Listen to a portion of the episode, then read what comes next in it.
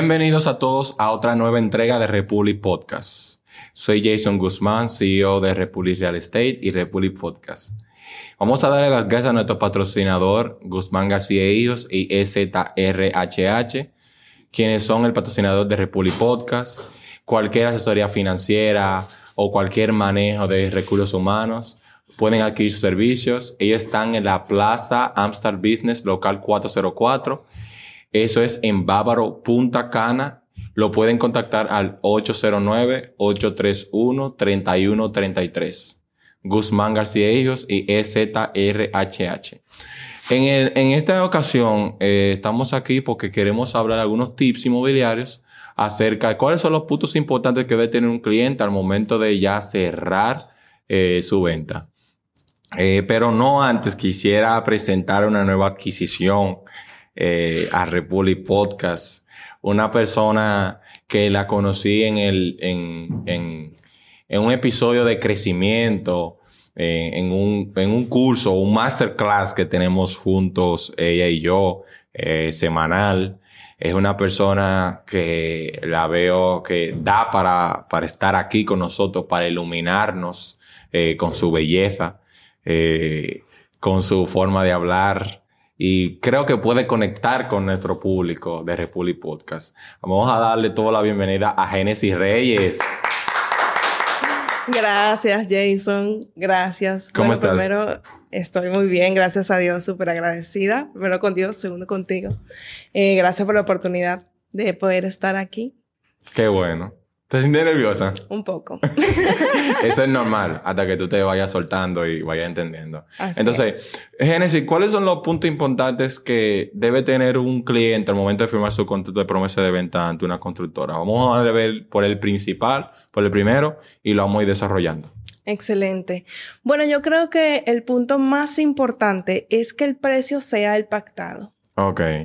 Sí, es muy importante que el precio sea el pactado, eh, porque eh, se da mucho la situación de que el inmueble eh, cuesta, por ejemplo, 190 mil dólares, pero hay, hay la pers- las partes empiezan a hacer ofertas y contraofertas. O sea, que lo más importante sería colocar el precio pactado en base a las ofertas que se han, o la oferta y contraoferta que se han hecho a las partes. Entonces yo entiendo que ese sería lo más importante, que ambas partes estén de acuerdo, De con, acuerdo. con- con el precio. Sí, ¿Cuál sería la segunda?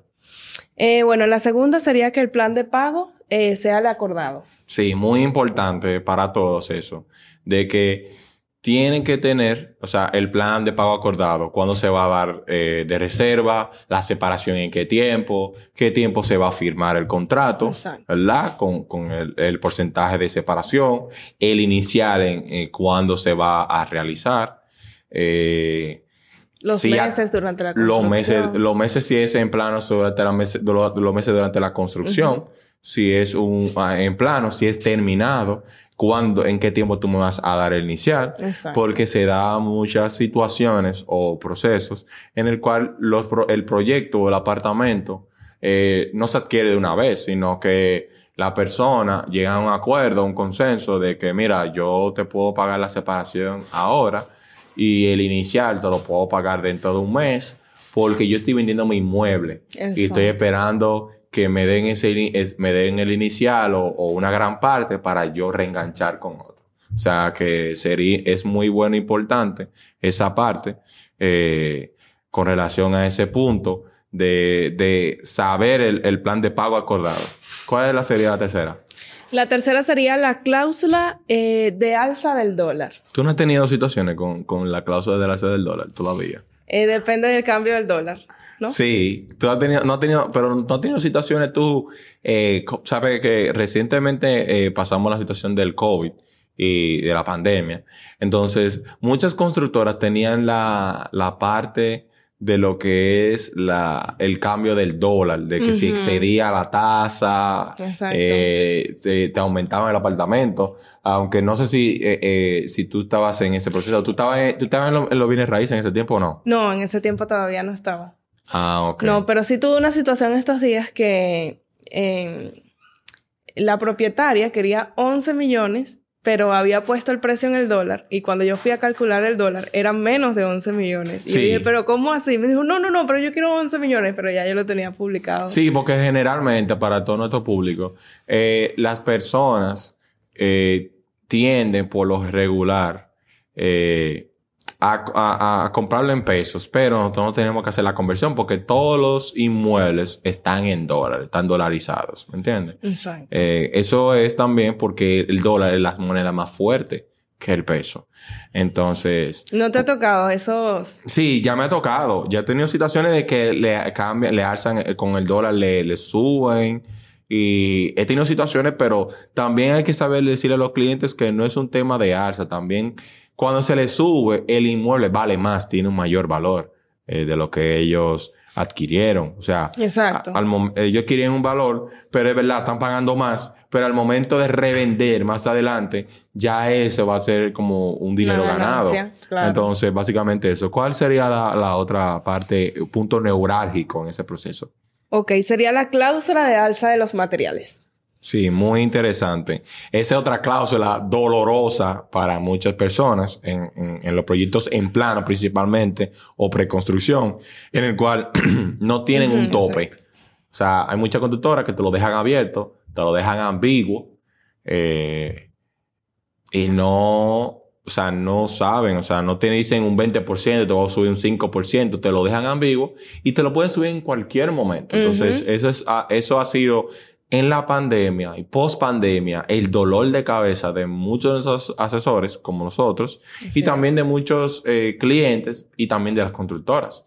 Entonces, es una parte muy importante de que todos los clientes tienen que revisar en su contrato esas dos cláusulas, la cláusula del dólar y la cláusula de lo- del de los materiales, que deben de tener un porcentaje, eh, tanto los materiales y en el caso del dólar tiene que tener una tasa eh, establecida. ¿Cuál sería el, el- el último punto importante, Génesis? El último punto y súper importante eh, sería de esta última verificar el aumento y si como cliente puede negociar con ellos. Ve, exactamente lo que estaba diciendo, que pasa muchas veces eso, de que el cliente eh, quiere, nego- o sea, negocia porque dice, mira, yo te voy a pagar el 50% del apartamento, tú me puedes quitar la cláusula. Me ha pasado Mm. mucho eso, te va a pasar también, Sí. de que el cliente tiene una gran cantidad y quieren que eh, tú, le re- tú le quites esa cláusula o, o todo depende si está en preconstrucción que ya está en obra gris.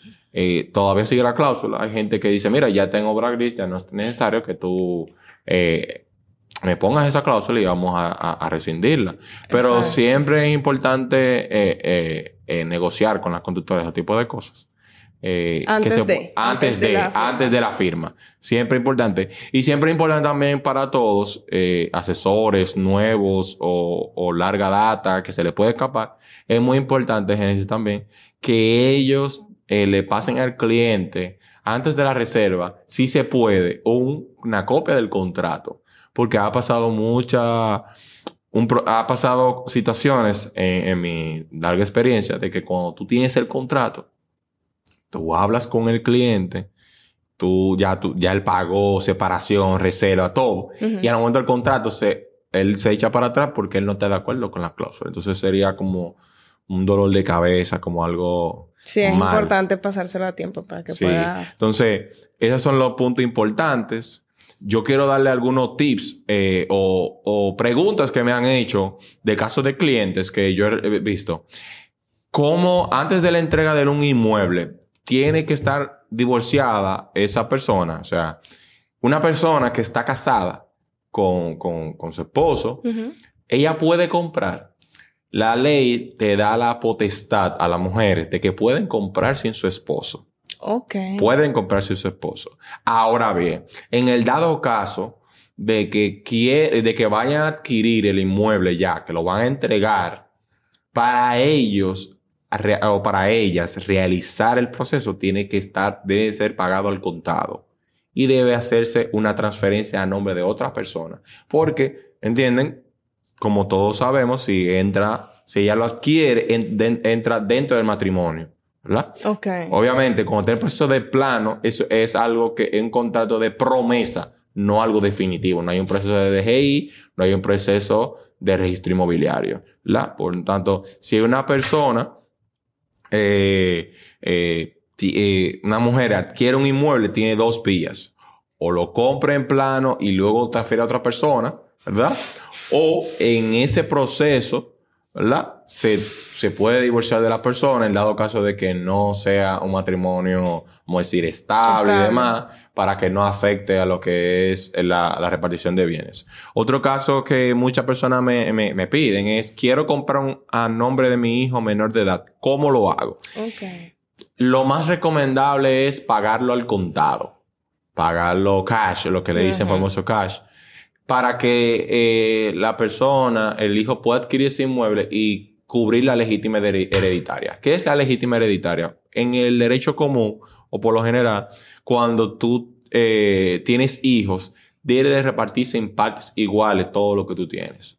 ¿Entiendes? Exacto. Entonces, por lo regular, eh, sería bueno de que la legítima hereditaria no se vea afectada cuando tú vayas a comprarle un, un, un inmueble a un hijo. O sea, lo más recomendable es que si, si tú tienes dos inmuebles, por ejemplo, tú lo puedes poner uno a cada uno de, de, de tus inmuebles y ya está cubierta la legítima hereditaria. Sí, y si en dado caso le compraste a uno, vas a tener que cubrir, ya sea en dinero, con inmuebles, la parte que le corresponde al otro. Okay. O sea, la ley establece que dependiendo de la cantidad de hijos, se va a repartir en partes iguales eh, lo que es la, eh, lo que tienen los padres eh, que eh, tuvieron esos hijos bajo eh, lo que es el fundamento de matrimonio.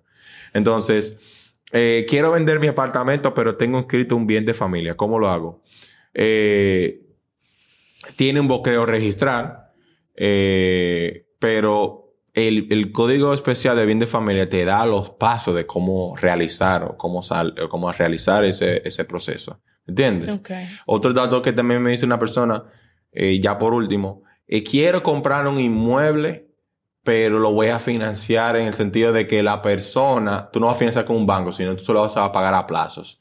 En esos casos se hace un, un, un contrato de, de vendedor no pagado, en el cual las partes acuerdan que le van a dar una parte de avance y ese inmueble se va a pagar por un proceso X de que los dos puedan eh, pactar y ya cuando se termine, entonces se hace el contrato de promesa, eh, el contrato final de venta y ya se puede transferir el inmueble. Pero sí se puede hacer un contrato de vendedor no pagado en el cual la persona puede hacer, eh, eh, eh no puede hacer uso todavía, pero Ajá, ya, ya más o menos tiene una, una, vinculación en el trato. O sea, ya hay una, hay una, hay una promesa, hay un, hay un, una intención de vender y de, de comprar el inmueble. Entonces, esa sería una buena recomendación para personas que quieran comprar un inmueble, pero que no tienen el dinero total y puedan hacer eso. Ya eso se da en terrenos, solares okay. y, y, así. Demás. ¿Y cuándo podría hacer uso de ese inmueble? Cuando termine de Cuando pagar termine completo. de pagar. Cuando okay. termine de hacer el pago, eh, puedan hacer uso del inmueble. Bien. Excelente. Señores, este es otro capítulo de Republic Real Estate o de Republic Podcast. Vamos allá.